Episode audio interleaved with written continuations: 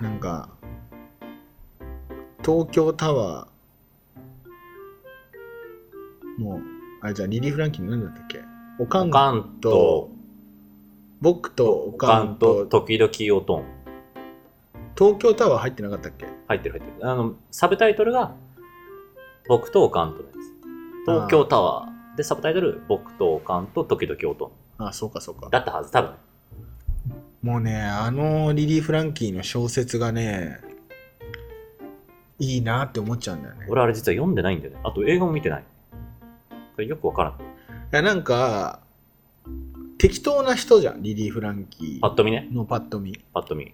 であれは自伝的な要素があるのあ、自伝なんだ、あれ。自伝的な要素があるのあの東京タワーのおかんとおとんとおかんと僕と時々おとんっていうのって僕とおかんと時々。 あそうそうそうそうまあ俺とおかんと時々親父でもいいんだけど うん ちょっと成長した感じ。ちょそうそうそうそうちょっとねっと成長した。そう思春期迎えたんだそろううね。そうそうそうそうであれがねあのなんかあのストーリーがどこまでどうなのかっていうのは置いといたとしてあああいうこう身内とのこう関係を持つ中で生きてきたからああいう人になったんだろうなっていう感じがするわけ。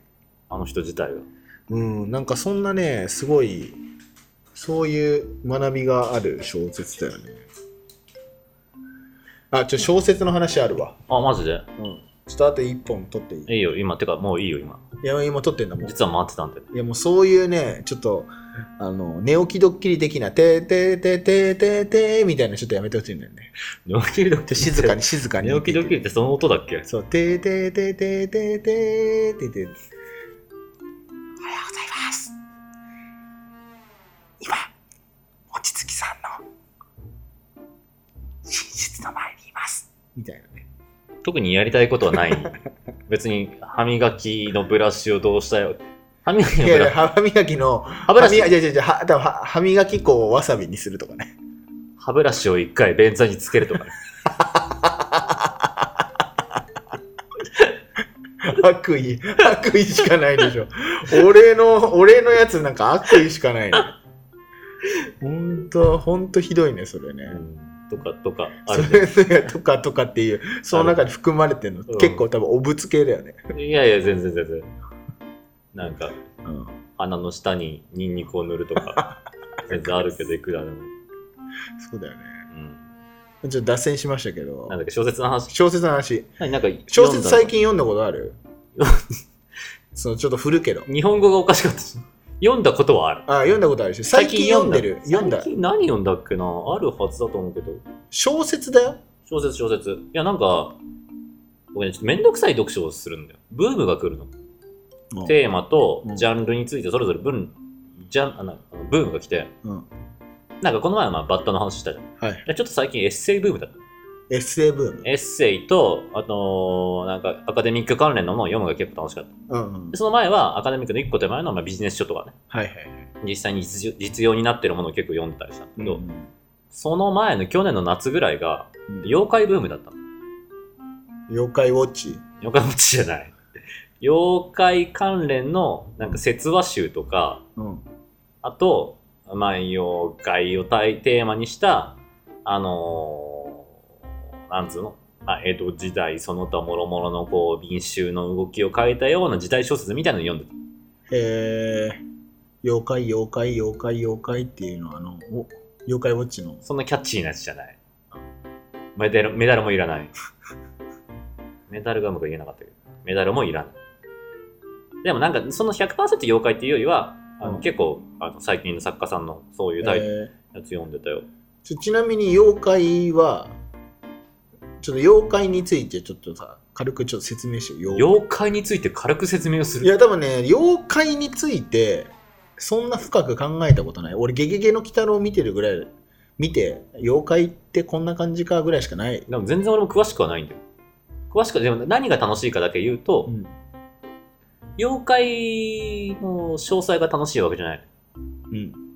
妖怪っていうものがテーマにあって、うん。でも、いろんな妖怪小説とか、なんか、その時代小説みたいなものって、うん。基本的にスポットが当たってるのは、うん。なんだろう町人文化の方に当たっていてほ人があってその営みがあって、う。うん。で複数人人がいるからそこの間にいざこざがいざこざみたいなのがあって、はいはでその中で起こるいろんな不自然みたいなものと自然現象の絡みがあってうん。こういったことが起こってしまううん。人人のこう人生の中でこういう境遇に陥ってしまってはいはい。かつこういう自然現象が起こってしまうのはうん。裏にこういう妖怪がいるからじゃないかうんうん。っていう、まあ、彼らのだちょっと科学チックな感じほう、仮説としてこういうものがあるんじゃないかこれが原因でこれが起こってるんじゃないかほうほっていうその仮説の立て方の面白さとう。それまあ当然小説だからうん。うん。その物語の終わりに向かうにつれてそれを解決に向かったりもしくはあの解決はしないまでもうん一応の終わりに向けて収束をしていくわけ、うんだから今度そういう妖怪がまあ仮にそういう現象を起こすシステムとしてはい妖怪がいるんですとはいはい。言ったらそれをうん二度と我々のところに近寄らせないためにうん。今度はこうしましょうねって言って民間伝承になっていくうん。なんかそういう流れが、あの、普通に人と人との営みよりも、うん途中に妖怪っていう、ほうまあ、謎のこう、ブラ怪ックボックスがあって。そうそう、怪談みたいなのを経ると、すごく生き生きとして見えて、うん。なんか、解決しようとか、うん自分たちで、もちろんあの思考停止の可能性はあると思うんだけど、こういうものがいるんだろう。だから、こいつらのせいなんだ。だから、これが自分たちの方に来ないように頑張っていこうっていう、うなんか創意工夫が見える感じがして、すごく民主、なんだろうな、その時に生きてる人たちの雰囲気をうん。捉えようとしたら結構楽しかった。なるほどね、妖怪がね。そうそうそうそう。じゃあ妖怪は、その現、その人たちの時代における仮説思考であるってことですね。仮説思考であるし、うんその人たちの、あと、営みを続けよううんっていう気持ちを見るための一つのレンズみたいな。それを、妖怪っていうレンズを通して人たちの、人々のこう、生き方を見ていくみたいな、そんな感じのイメージ。なるほどねあ。塗り壁とか出てくるのもね。そうそうそうそうそう。それも結構面白かったりして。うん。だからメジャーどころの妖怪の話が楽しいのはもちろんだしう、ん。こんなんいるみたいなのも結構面白い。うん。六六首とかね。そうそうそう。ベタなとこしか知らないね。砂かけばばあとかね。あーね全部、北郎から持ってきて るし。ゲゲゲのやつでしょ、それ。うんなんか、まあ、そのね、着眼点は、あの、すごく、まあ、妖怪協会会長の僕からしても、ゲゲゲしか知らねえのに。なんかひ一つね、あの、もしも、例えばだよ、もしもの話だけど、うん。あの、一般企業の会議の中で、はそう、仮説思考っていっぱいあるじゃん。あ。まあ、まああ、るこんな仮。説を持って、あるうん。こうやってビジネス変えますみたいな。あるね。もしも現代に妖怪っていう話がまことしやかに本当にさわあの浸透していたらうん。どんな会議が一般企業でされるのかっていうのをちょっとね今妄想しちゃったわピンとこない。例えば例えば、あのある日ある日。その部下がもう毎回遅刻してくるんですああ、ダメだな、こいつとは。そうマネージャー同士の会話ですとうん。でスライドをパンってやってこれが仮説です遅刻親父っていうものがこの子にはついているんです取りつかれてるんですとだから遅刻してると思うんですと言い訳じゃない ストレートな仮説っていうか、いやいや、言い言い訳でしょ。違う違うそこに対しそういうことでしょ昔違の人う。いやま違う。それは、うん理由が自明じゃん。や遅刻をしてる理由が違う。違う。あのいや、当時のわ、かんわかんない遅刻親父っていうのは本当にいるかもしれないよそいつダメな親父だよ。いや本 当に、本当に社会人としていやいやダメそなれじゃあじゃあじゃあそれを証明してみるよ遅刻親父がいない理由を俺も俺もなぜか遅刻するときって眠くなってくるの二度二度寝しちゃうのおうあれ多分ねこうこうやって睡眠薬とかこうやってやってたりとかねこういうなんか睡眠粉なみたいなものをここにかけてんだと思うんだよねだから二度寝しちゃういや、だから朝からずっとビデオカメラ撮っといてやる から。のいや映らない妖怪だから妖怪は映るわけないでしょビデオカメラにじゃあ証明してみてじゃあ遅刻親父はいないという証明を俺の場合だったら見たって言ったらもうその時点でいるっていう証明ができるからうん。もういない証明って難しいよ、いないい証明る。証明もしてよ、じゃあ。だからだっている可能性は絶対の、だからシュレディンガーの猫みたいな感じで、いる可能性は捨てられないでしょ今いないって証明できないんだかシュレディンガーの猫は、例としてはおかしい。 ごめんな。そこは俺ちょっと、量子力学うん先行。量子力学的には先行先行としてはちら。ょまっあと。ちょっとね、今ね、煙に巻こうと思って。 煙に巻こうと思って。蓋開けてみるまでは、死んでる猫と生きてる猫が同時に存在してるわけでしょで観測したところで初めて状態が決定されるってそういうことでしょ、ょそういうことでしょうん今そういう状態なの。違うわボケ今そういう状態なの。その遅刻親父という存在を実際確認する、観測したときに初めてわかるわけよ。じゃあ今は遅刻親父がいないわけでもないんだよ、うんいるわけでもないんだよそうだよ。いるといないどちらか未決定の状態なんだよ未決定の状態。だから、うんそんなやつは、うん罰した方がいい 何遅刻してるやつ 遅刻するやつはだから暫定的にでもねだから原因不明で遅刻するやつは罰した方がい い、まあまあ暫定的にね まあとりあえず分かんないけどうんお前は暫定的にお前なんかわかんないけどどうやら謎の力で遅刻するらしいとうんそれはダメだと思うとだからちょっと早く来いと、抗えというん、やでもその子苦労すると思うな悩んでると思うだって遅刻親父のせいで遅刻しちゃうんだよ不可抗力じゃんダメじゃん。もうどうやったらカバーできるかよ本当にえ、いやだから、ん早く起きろって。いや、でもその遅刻親父がいたとしたら相当大変だよ。早く起きようと思ったって、遅刻親父が二度寝させたり、時計の針ちょっとね、あの、前倒したりとかさ、いっぱいやるわけよ。結婚したら、何や、遅刻親父のうん、影響が及ばないように、うん誰かに起こしてもらったら。そこね、多分ね、100年前から遅刻親父いると思うんだけど、うん。もうそのことに関して遅刻親父もう百戦錬磨で対策打ててると思うよ遅刻親父結婚したら、そしたら多分遅刻させる気がなくなるかもそうそうそうそうそう。遅刻親父が結婚すれば、家庭持ちなよ。なるほどね暇だっていう暇な可能性あるよねいい遅刻年、いい年なのにさ、うん朝からさ、誰かを遅刻させる場合じゃないよ。なるほどね遅刻親父も。あーそれは観点としてあるわうん。その遅刻親父自体のその生活をあの案じてあげる必そ要うがある、そね、うそうそうそうそう。確かにそうすると妖怪ってさ結構生活を案じてあげないといけない人たち多いよねうん、まあまあまあまあ。思わない塗り壁とかさもう非生産的でしょ塗り壁の生産性って 何塗り壁って壁になってさ壁になってる塗り壁って言って完全にゲゲゲのやつね。そうそうそうそうとかさあのなんか邪魔したりするわけでしょでも脆いじゃんうん。もうちょっとさ身を案じたくなるよねもう君には大切にしてる家庭はないのかと塗り壁さんとあるから頑張って邪魔してんでしょ。あ何小さな塗り壁があんのい塗や、違り壁う違う違う、うごめんなさい。なんか、なんかね、何が言いたいかずっと、うん塗り壁は塗り壁で、うんなんかミッションがあってやってると思あ塗り壁さんにう。とっ塗てり壁んさんにとって。うんだから、それで言うと、うんごめん、戻るわ。あの、遅刻親父もミッションがあってやって るわ。あじゃあだ仕事として発注受けてるわけ、ね、そうそうそう。あ、じゃあ、日報とか書いてるわけだ。書いてる書いてる。全然、勤怠管理してる。近代管理してしんてだ。る。え、じゃあ、遅刻親父はちゃんと近代 管それ、遅刻親父は、遅刻、遅刻親父じゃない。全然遅刻して理。ない。え遅刻親父は、そうだよね。遅刻親父は、自分はめっちゃ遅刻しないんだよね。しないしないしない。ああ。人を遅刻させることが仕事だから、それに遅刻はしない。じゃあ、きっちりしてる人なんだ、遅刻親父って。遅刻親父自体は勤務態がすごく真面目。近代も、だって100年やってるでしょ確かというに。ことで100年間、その道の、まあね、プロとしてねあのプロとしての教授をずっと守ってきてるわけだから、そうだよね。だって、そうしないと、遅刻親父は遅刻させられないんだもん。そうだよ。だって、遅刻しなくなっちゃうじゃん。遅刻親父遅刻、遅刻親父遅刻したら、朝行けちゃうじゃん。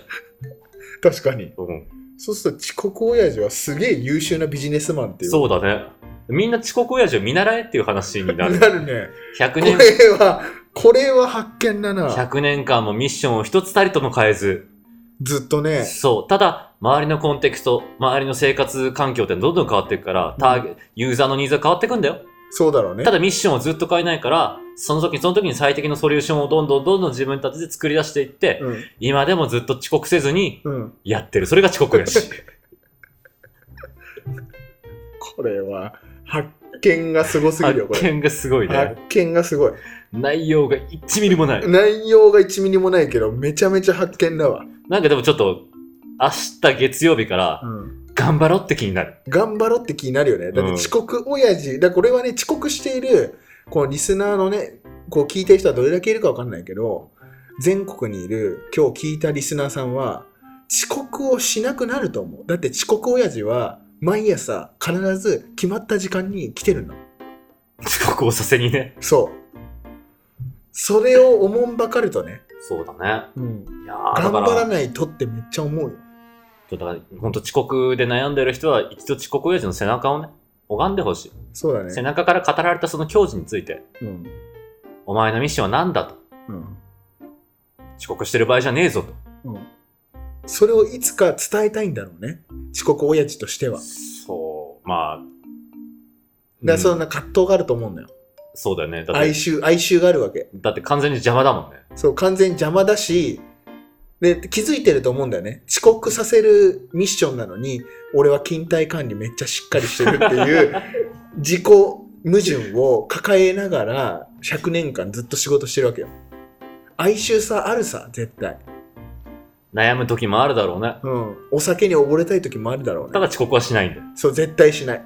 どんだけ夜遅く、夜遅くベロベロになって、もうもういいんだよ、俺はって。もういいよ。遅刻しないような世の中の方がいいじゃねえかよと。